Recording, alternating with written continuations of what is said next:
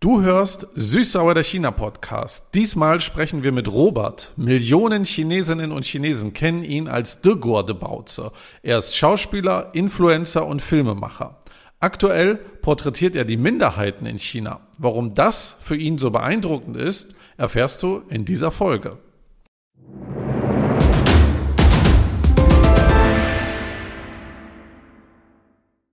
五十六个民族，五十六枝花。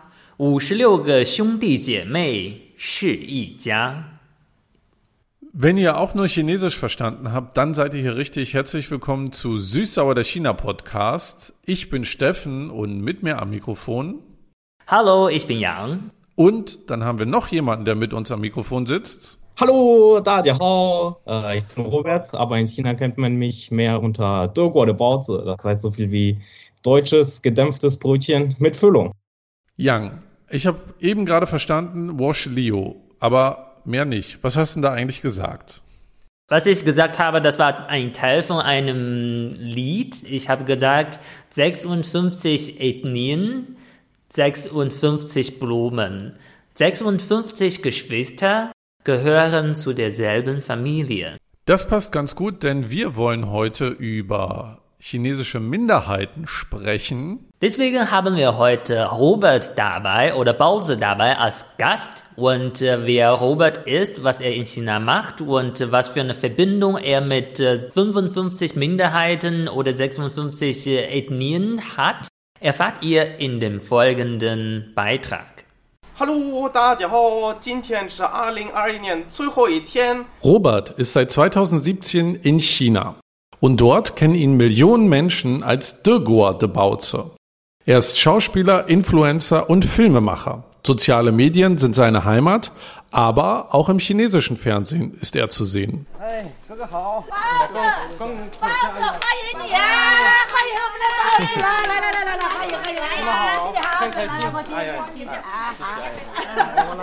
Derzeit bereist er ländliche Regionen, um chinesische Minderheiten vorzustellen.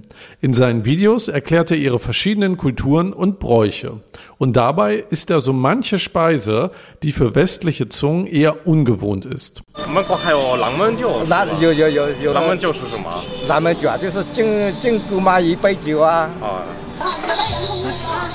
Egal wo er ankommt, er wird herzlich empfangen. Dadurch gibt er Einblicke in das chinesische Leben abseits der beliebten Touristenziele. So, jetzt haben wir Robert ein bisschen kennengelernt. Äh, Robert, meine erste Frage an dich. Du hast in einem Interview gesagt, dass dieser Disney-Film Mulan dein erstes Interesse an China geweckt hat. Wie kamst du von dem Film Mulan nach China? Also Gucken des Films hat eigentlich äh, nicht so viel beigetragen, dass ich am Ende in China gelandet bin. Also ich habe den als Kind gerne geguckt. Wir hatten zu Hause auch so einen VHS-Kassettenrekorder, noch so ganz äh, oldschool. Und dann so äh, morgens vor der Schule, da habe ich mir mal so, öfters mal mehrmals die Woche den Film oder andere Filme angeguckt. Aber ich hatte jetzt nie so wirklich den Plan, äh, am Ende nach China zu landen. Ich habe auch, äh, während ich in Deutschland war, nix, keine China-spezifischen Hobbys oder so gemacht das äh, hat sich alles ergeben. Ja, also ich kenne jemanden, die haben da äh, eine, eine chinesische Tochterfirma äh, von ihrer deutschen Firma gegründet. Und äh, die hat auf Facebook äh, eine, eine, Ausschreibung, dass sie äh, Leute suchen für ihren China-Standort. Da habe ich mich beworben. Dann ein, zwei Monate später saß ich, saß ich dann im Flieger, erst nach Hunan. Da war wenig Vorbereitungszeit, alles mehr oder weniger spontan. Ja. Und war das eher geplant als so mehrere Monate Aufenthalt oder war das für dich klar, dass du jetzt, du bist ja schon jetzt fünf Jahre da? Hm. Es gibt so ein Sprichwort, jeder, der sechs Monate nach China kommt, der bleibt nicht sechs Monate.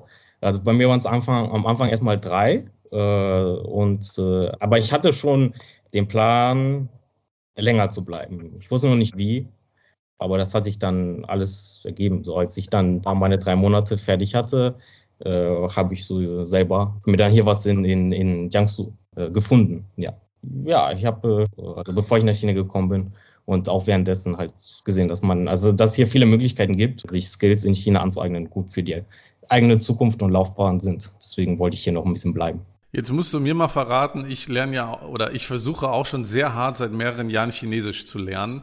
Hier in Deutschland war dann äh, zweimal für drei Wochen in China und vor allen Dingen im Restaurant klappt das ganz gut, dass man mich versteht, ansonsten eher nicht so.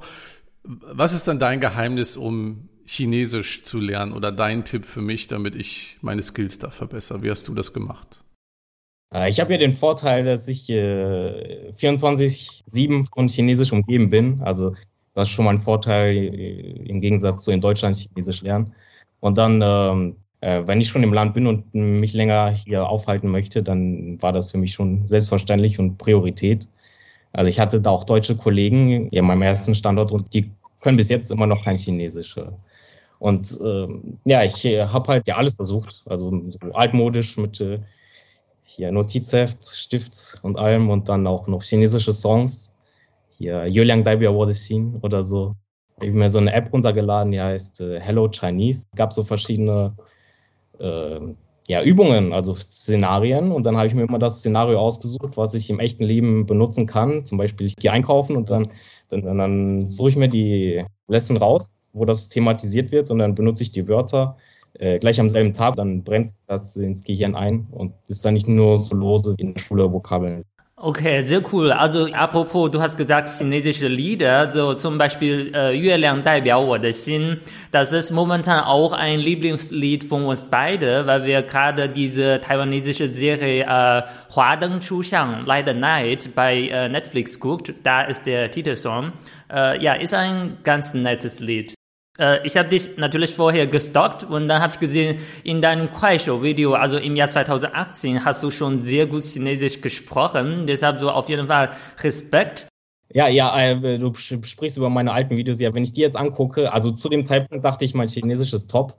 Aber so jetzt äh, rückblickend ist das ein bisschen awkward. Ja, natürlich merkt man, dass du dein Chinesisch viel verbessert hast, aber damals warst du schon auf einem guten Niveau, weil du bist seit 2017 in äh, China und äh, nach einem Jahr, ich finde, das ist schon sehr gut. Das Kompliment habe ich von Yang noch nie erhalten, dass mein Chinesisch sehr gut ist. Da siehst du, dass ich nicht nur streng bin, einfach so dir gegenüber, sondern ich bin sachlich. Wenn du gut bist, dann sage ich das schon. Nee, also zu der Zeit, ich habe da ja auch äh, täglich Videos gemacht. Äh, die helfen natürlich. Also man muss ja dann sprechen. wenn du nicht sprichst, ist ja dann nicht herausfordernd. Was ist denn so für dich? Du bist jetzt schon ein paar Jahre in China. Was ist denn so der größte Unterschied, wenn du das deiner Familie beschreibst, zwischen dem Leben in Deutschland und dem Leben in China für dich?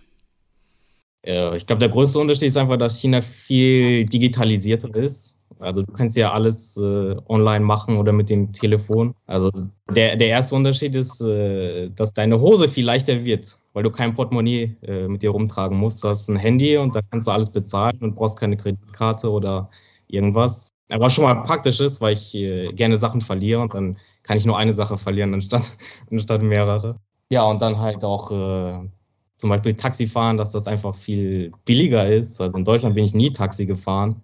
Und hier dann ist das halt der Haupttransportmittel. Also mittlerweile habe ich mein eigenes Auto, aber so jeden Tag Taxi fahren, so ist hier äh, alltäglich, aber für mich war das schon Luxus. Also erstmal Digitalisierung, das größte Unterschied und sonst, dass man hier immer auswärts essen kann, dass man hier nie äh, Hunger leiden muss. Ja.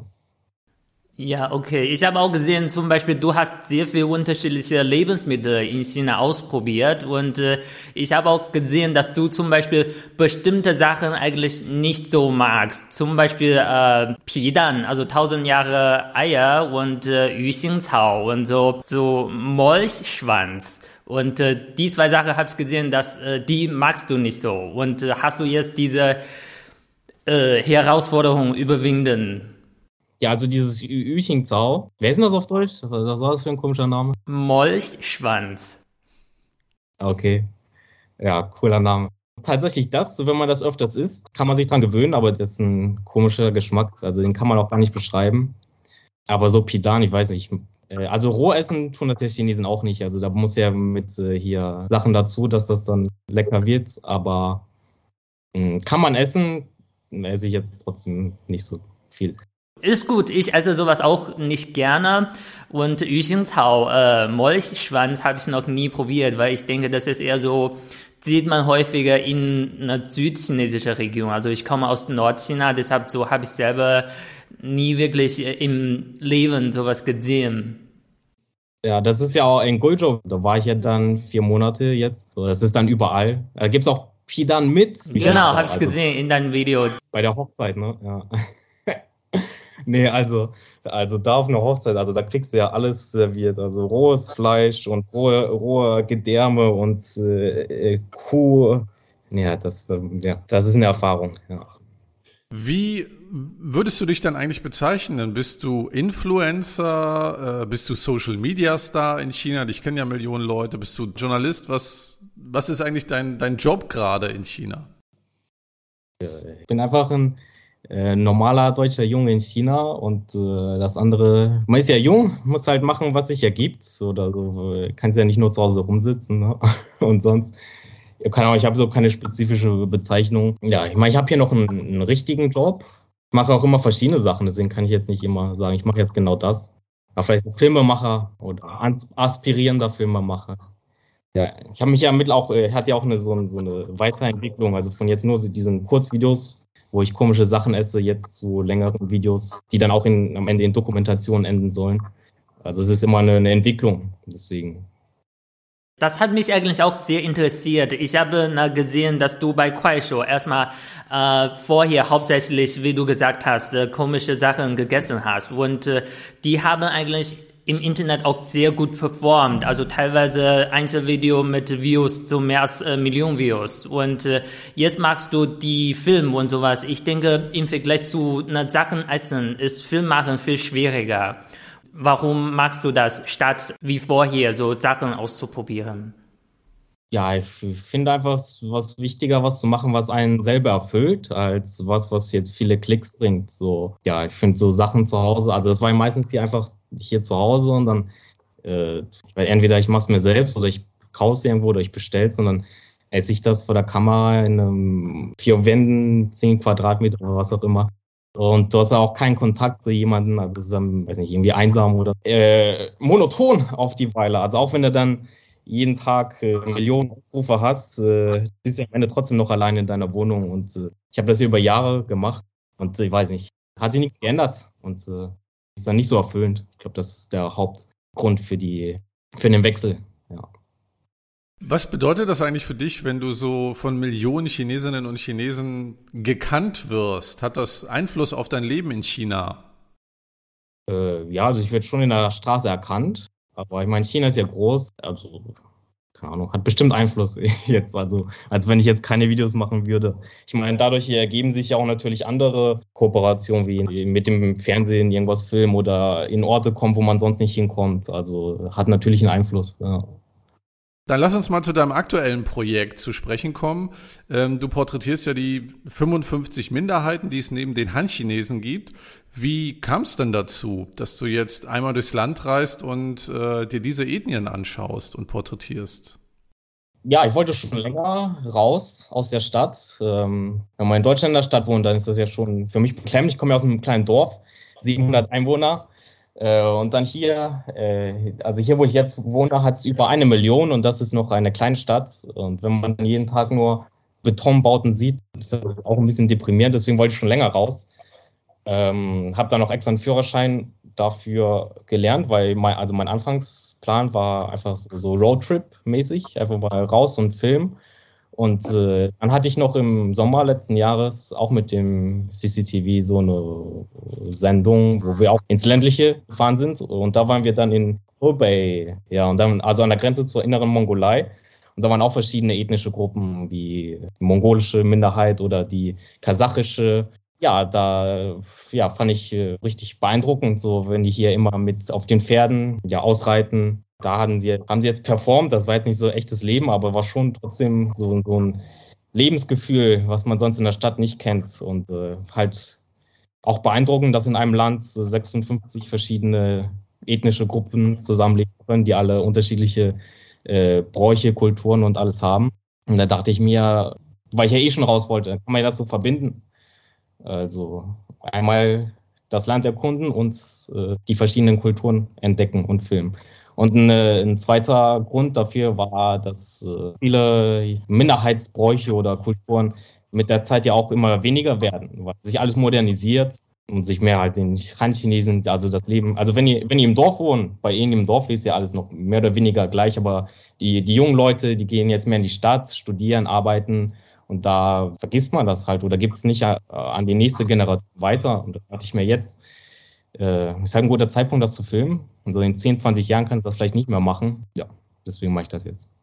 Wir haben ja hier in Deutschland, ich sag mal, Bayern und Sachsen, die ja auch sich als äh, so ein gewisses eigenes Brauchtum pflegen. Wie würdest du denn jetzt unseren deutschen Zuhörerinnen und Zuhörern beschreiben, was chinesische Minderheiten ausmacht? Also wie so, wie prägt das so das Land und was macht das aus?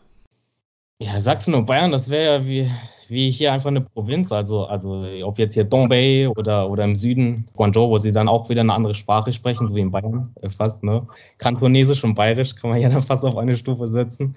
Also nochmal ein Unterschied, ob es jetzt einfach nur äh, Dialekt äh, ist oder eine ganz andere Kultur. Also jetzt genau, ich habe mich jetzt, ich habe jetzt davor keinen keinen Aufsatz darüber geschrieben, deswegen weiß ich jetzt nicht, wie ich das gut artikulieren kann, aber ja, es ist auf jeden Fall bereichernd. Also die Unterschiede sind relativ groß jetzt zu den normalen, also zum, zu dem Han-Chinesen zum Beispiel. Auch in ihrer Kleidung oder in ihrer Geschichte und Sprache und allem. Also Bayern, wenn die bayerisch sprechen, kann sie ja noch verstehen, aber wenn die, die Minderheiten jetzt in ihrer lokalen Sprache sprechen, dann ist es äh, unverständlich für den normalen Han-Chinesen. So.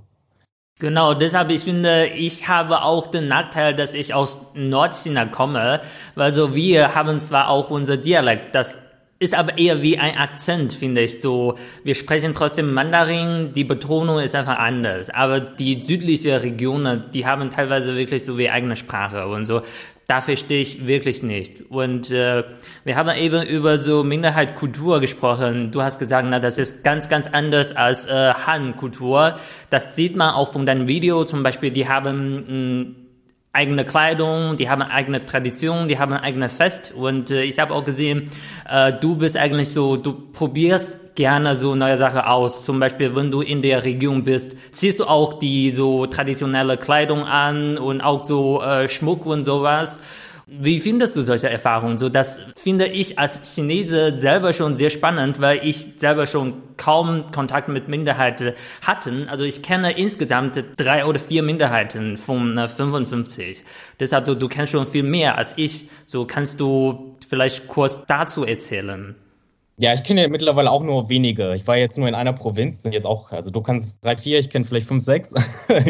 Äh, Unterschied ist erstmal nicht groß und sonst ja, überwältigend und bereichernd jetzt. Also vor allem äh, in, dort in Gulto, das ist ja, das ist, also du musst ja nicht äh, 1000 Kilometer fahren bis zur nächsten, also du, äh, ein Kilometer über den Berg und du bist schon in einer, in einer anderen Kultur sozusagen.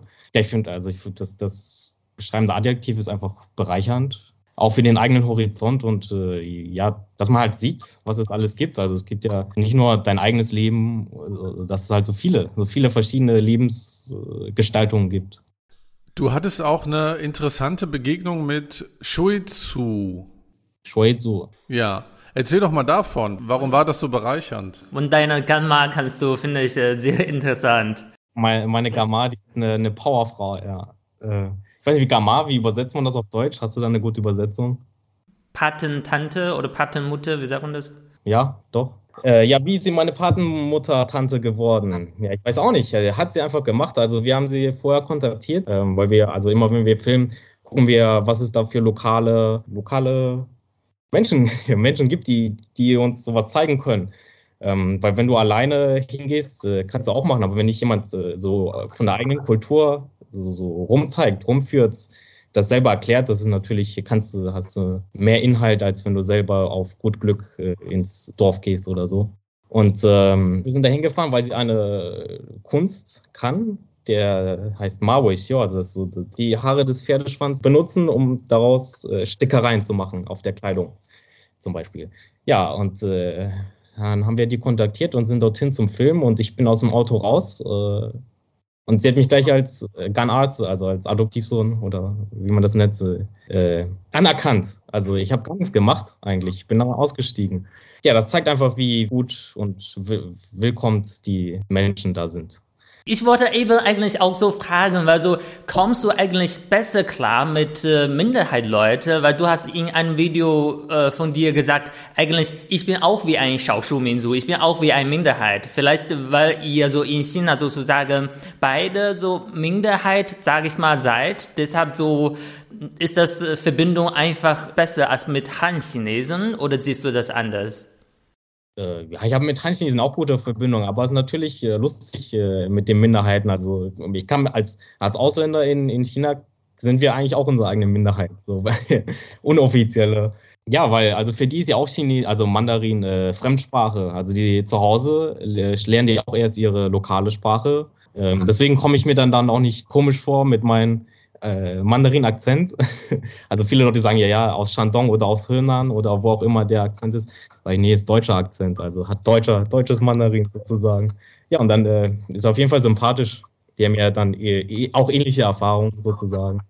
Genau, du hast gesagt, na, du hast auch deine Akzent. Eigentlich wollte ich auch selber äh, sagen, das ist nicht respektlos gemeint, aber ich finde, dein Akzent ist auch ein bisschen wie Shando-Akzent. Also ja, so habe ich sofort äh, gedacht, hm, klingt so wie aus meiner Region, weil wir haben eigentlich ähnliche Akzent, wenn ich mein Dialekt spreche. Ja, ich finde Akzent ist ja nichts, ist ja was Tolles, ne? Also dann fühle ich mich sogar geehrt, wenn die Leute denken, mein Chinesisch wird dann so. Das ist ja dann, es ist ja dann noch äh, richtig äh, authentischer, wenn es hier mit Akzent gesprochen wird. Ne?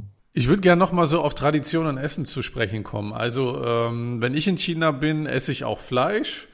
Ähm, habe schon Entenzunge gegessen, Eselburger habe ich mal probiert, Qualle zum Beispiel. Ich habe gesehen, du hast ja auch schon ein paar Sachen probiert. Äh, ich glaube, unverdaute Dinge aus einem Kuhmagen und genau. das nochmal äh, gebraten. Du hast ja auch mit einer Sense eine Frisur machen lassen. Und äh, was war dann für dich so ein Moment, wo du sagst, das war jetzt, hat mich vielleicht große Überwindung gekostet oder das war ein sehr, sehr prägnantes Ereignis von deinen Reisen zu den Minderheiten bisher? Ja, wahrscheinlich irgendwas mit Essen. Also äh, ich war vor China und zwei, drei Jahre in China war ich noch vegan. Und ich hatte das einfach eigentlich vor bis zum Ende, aber wegen des Filmprojektes, weil du kannst ja nicht da einfach hin und dann nichts essen so. Dann esse ich jetzt, also wenn ich filme, schon Fleisch und alles. Äh, und dann, wenn ich jetzt in Rente gehe, dann kann ich wieder vegetarisch-vegan leben. Da war natürlich alles mit Fleisch, war schon mal eine Überwindung. Ja, wie du gesagt hast, hier unverdauter Kuhmagen, Saft, äh, das hat, äh, hat Überwindung gekostet. Eben hat Stefan auch gefragt, was ist der Unterschied oder sowas von Kultur hier? Und dann mir ist eingefallen, zum Beispiel, wenn ihr da fotografiert habt, dann äh, die Leute vor Ort, die sind teilweise sehr, sehr freundlich, also chinesische freundlich. Zum Beispiel, wenn ihr was äh, machen wolltet, müsst ihr erstmal Alkohol trinken und teilweise auch sehr viel auf einmal und so kommst du da gut klar? Weil du hast auch so zum Beispiel von dieser, was ich sehr interessant fand, äh, Gumajie Tantefest und ihr war da auch, ähm, da gab es auch so Barrierewein, so zum Beispiel gab es 13 Barrieren. Wenn ihr durch wolltet, muss ihr na, bei jeder Barriere Alkohol trinken. Und wie war das? Zum Glück habe ich gute Gene in Bezug auf Alkohol trinken und äh, Alkohol äh, verarbeiten. Deswegen ist das meistens kein Problem dieser Barrieren äh, bei, was heißt das? La Lammenjo. Genau, 13 Dao Lammenjo. Ah, genau. Ähm, ja, das war eigentlich nicht so schlimm. Nee, da gibt es schlimmer. Also da so ein, ein, ein Schluck pro Station ist jetzt nicht schlimm. Also schlimmer ist dann, wenn du dann am Abend, also als das vorbei war, waren wir noch bei den Locals. Und dann am Abend ist ein Becher, also Becher, Becher wird dann geäxt und nicht nur so ein Schluck. Das ist dann, das ist dann die Challenge. Ja. Genau, genau. Das haben wir auch äh, in unserer Folge so Alkoholkultur in China davon erzählt. So ist anders als in Deutschland. Du kannst nicht sagen, äh, ich schluck nur ein bisschen, sondern du musst austrinken und sowas. Und ich habe auch in deinem Video gesehen, zum Beispiel bei dieser Dongzu-Hochzeit, da kam dieser Onkel mit einem Waschbecken voll Alkohol und äh, schon eine beeindruckende Erfahrung, würde ich sagen. Ja, also für mich ist das so Alltag. Äh, ja, schön, dass es für, dass es für euch beeindruckend ist. Nö, das ist hier normal, ja. Ich war mal bei, eingeladen bei einem Familienessen und ich hatte das Gefühl, also es war in China, die Familie wollte schauen, wie viel ich vertrage. Äh, und haben dann immer wieder eingegossen und dann immer wieder Gambay, Gambay und äh, haben dann schon so leicht gelacht, weil sie sehen wollten, na, wie viel Bier verträgt er denn? Das fand ich schon sehr interessant so zu beobachten. Ja, nett, dass sie mit dir nur Bier getrunken haben und nicht äh, gleich äh, bei Joe mit dir alles geäxt haben. Ja, normal, also wenn ich ja irgendwo essen gehe, dann fragen sie ja immer, Das ist immer die, die erste Frage. Genau, wie viel kannst du trinken? Und äh, ich kenne auch eine lustige Antwort. Äh, ein Kumpel hatte eins gezeigt und ich meine, was denn? Ein Glas? Ein Kilo? Und er meinte, Iji, also ich kann ewig trinken. ja. Ja, also auch eine, eine präferierte Antwort von mir. Und sonst gibt es noch den hier. Also alle Finger gespreizt und, nicht den, und nur den Mittelfinger nicht zeigend. Weißt du, was das heißt? Nein. Wu Zhongzhi. Ah so, okay, ohne Ende kann ich denken, okay. ja. Ja, kann man machen, aber ich glaube, ich traue mich nicht, sowas zu machen, weil dann die Leute fühlen sich wirklich, äh, sagen die, okay, Challenge accepted. Wir ja, müssen so viel trinken, bis du wirklich betrunken wirst. Ich habe noch, äh, ich habe noch eine Frage, so was ich auch ganz interessant äh, fand und äh, vielleicht für unsere Zuhörer, die kennen sowas auch nicht. Zum Beispiel, als du äh, in der Region mit Minderheiten warst und äh, beim Essen haben die häufig so auf einmal angefangen zu singen. Und äh, so, das ist so ein bisschen ihre Tradition oder was die gerne machen. Fand ich ganz interessant. Und äh, wie fandst du das? Oder hast du auch ein paar Lieder, sowas gelernt. Also musst du nicht singen. Äh, hat mich interessiert. Also ich habe auf jeden Fall gelernt, wie man äh, zusammen anstößt. Stößt. Habe die erstmal gesungen und am Ende dann angestoßen. Ähm, ja, die Lieder also sind auch von Minderheit zu Minderheit unterschiedlich im, im Klang. Also man merkt schon Unterschied, wenn man da jetzt hinhört in der, in der äh, Melodie. Also die Sprache ist natürlich anders, aber auch die Melodie, wie gesungen wird, da gibt es schon Unterschiede. Deswegen ist es auch immer äh, ja mal schön, wenn man bei der einen Minderheit länger war, dann wieder zu anderen und deren Lieder zu hören. Und meistens äh, wird dann halt gesungen, so das, also du, du bist halt der Gast und du kommst von der weiten Ferne und deswegen müssen wir dich hier gut bedienen. Also mit dir gut trinken, das heißt das dann. Ja, und dann singen sie erstmal da halt eine Weile und dann trinken die mit dir. Ja, ist äh, schön. Ist dann nicht nur so stumpfes Trinken, sondern kulturelles Trinken, würde ich das, so würde ich das bezeichnen. Ja, ja, genau. Jetzt haben wir schon über, über Essen gesprochen in China. Das äh, haben wir auch ein paar Empfehlungen gehört, was man mal probieren soll. Dann haben wir jetzt Tipps gekriegt über Alkohol trinken, wie man sich da äußern kann.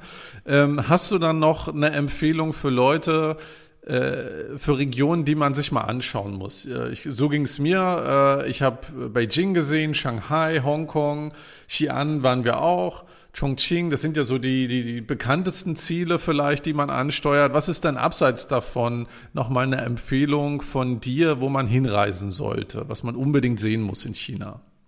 Ja, ich bin immer der Fan von, von den dörflicheren Zielen. Also deswegen hier äh, Norden, Norden von Hebei oder Grenze an, an die innere Mongolei oder die innere Mongolei an sich. Erstmal äh, Top-Empfehlung. Also einmal die Weite, dass man die Weite sehen kann, ähm, ja, der Steppe macht irgendwie den Kopf auch weiter oder so frei. Also auf jeden Fall kann man machen oder soll man machen. Und dann, ja, China ist ja so groß, ich war jetzt auch noch nicht überall, aber ich kann ja nur sagen, wo ich war. Also dann Guizhou, ähm, alles voller Berge, also dann totaler Kontrast zu den Weiten der inneren Mon Mongolei. Also alles gebirgig, aber die Berge sind halt schön. Also es ist halt alles grün. Und ja, ganz viele hier diese Terrassen, Reisfelder.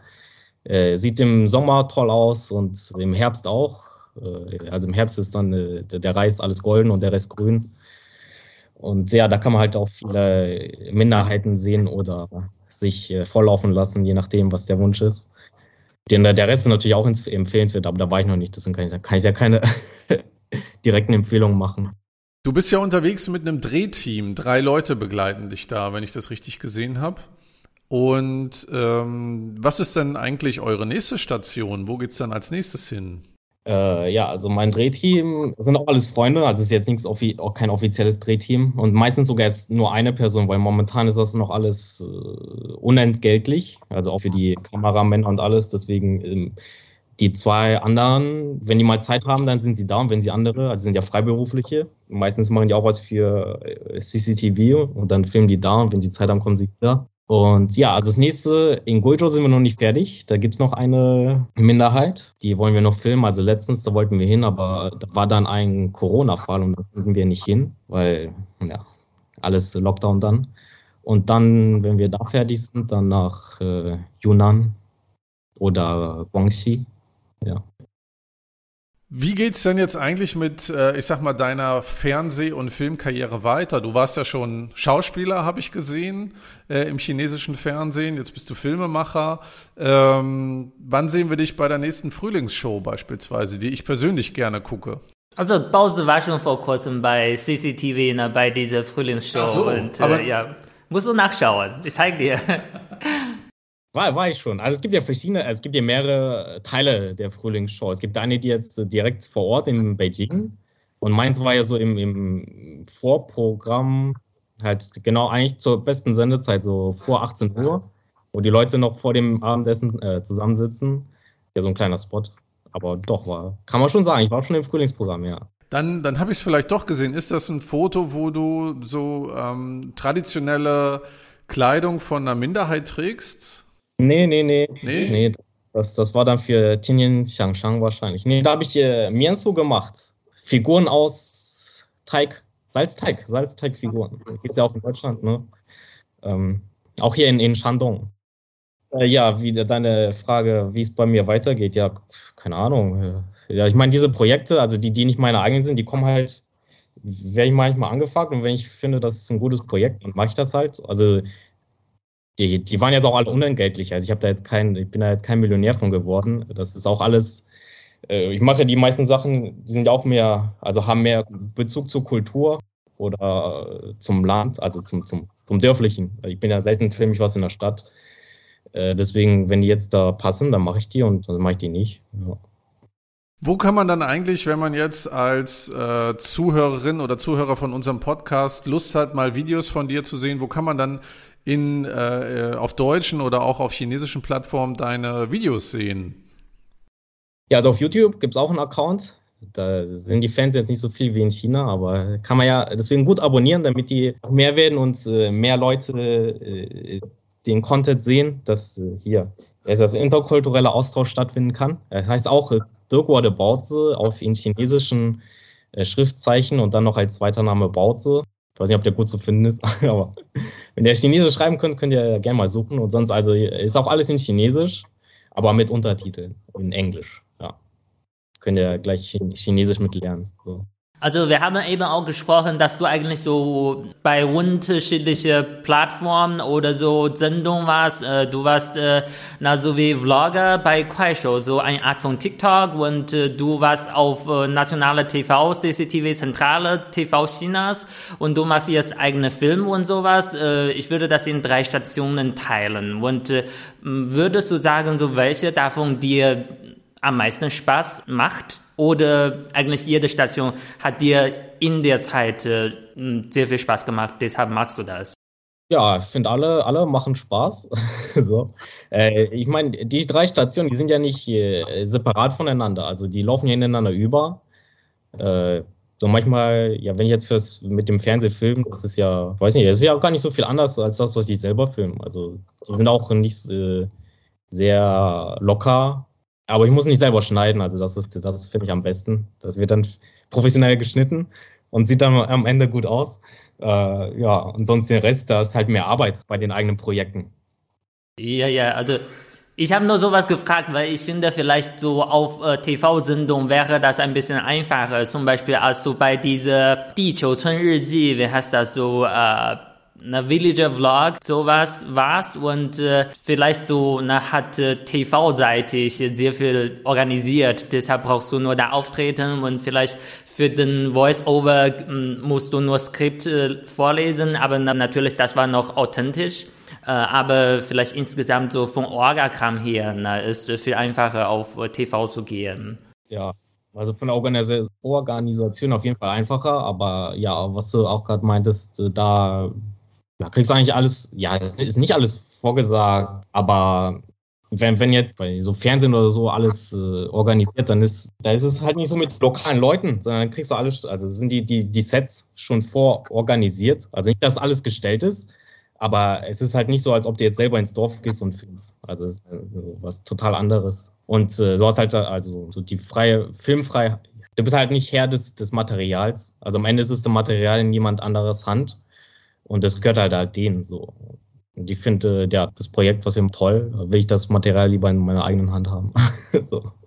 was ich so gerne an deinen Videos äh, mag, das ist eigentlich auch generell die Zauber von solchen Plattformen wie TikTok, Kuaishou. Das ist so, du siehst die Leute, die du sonst niemals kennen würdest, zum Beispiel solche Minderheit, und dann du siehst, die haben eigene Kultur, das ist interessant, aber trotzdem sind die sehr lebendige, normale Menschen. Äh, zum Beispiel eine Frau, die ich sehr mag, ist so, so eine Verwandte von deiner Patentante, diese äh, Bu Isu, äh, Ima oder so Bu Isu Tante, finde ich so optimistisch, so fröhlich und so so lebendig. Und äh, deshalb so ist äh, Bause hat auf jeden Fall sehr viele interessante Videos für unsere Zuhörer, die sich für chinesische Kultur interessieren, insbesondere für eine Eisen- und Minderheitenkultur. Und äh, ja, könnt ihr gerne äh, seine Videos gucken, wie er schon eben gesagt hat. Er ist bei YouTube und sowas, ist auch bei Instagram. Wir werden alles verlinken.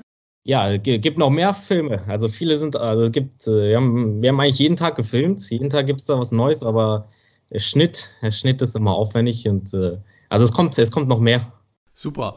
Bei dir ist es jetzt im Laufe des Interviews schon dunkel geworden. Ich würde fast schon sagen, one an. Äh, am Anfang deiner Videos sagst du immer äh, den Spruch, den du vorhin auch schon gebracht hast. Hallo Dachahau. Was sagst du dann zum Ende deiner Videos, um jetzt so aus dem Interview auch auszusteigen? 大家记得点个关注，给视频点个赞，然后我们下次见，拜拜。 Vielen Dank, Robert, dass du uns so Einblicke gegeben hast in die Minderheiten von China und in dein Leben in China. Das war es auch mit der heutigen Folge. Wenn dir Süßsauer der China Podcast gefallen hat, dann empfehle ihn bitte weiter. Hinterlasse uns auch gern eine positive Bewertung auf dem Player, auf dem du unseren Podcast hörst. Und weitere Informationen und Links findest du wie immer in den Show Notes dieser Episode. Und eine neue Folge kriegst du am letzten Sonntag im Monat. Wir freuen uns, wenn du wieder reinhörst. Ich bin Steffen und sage Tschüss. Ich bin Yang und sage 再见.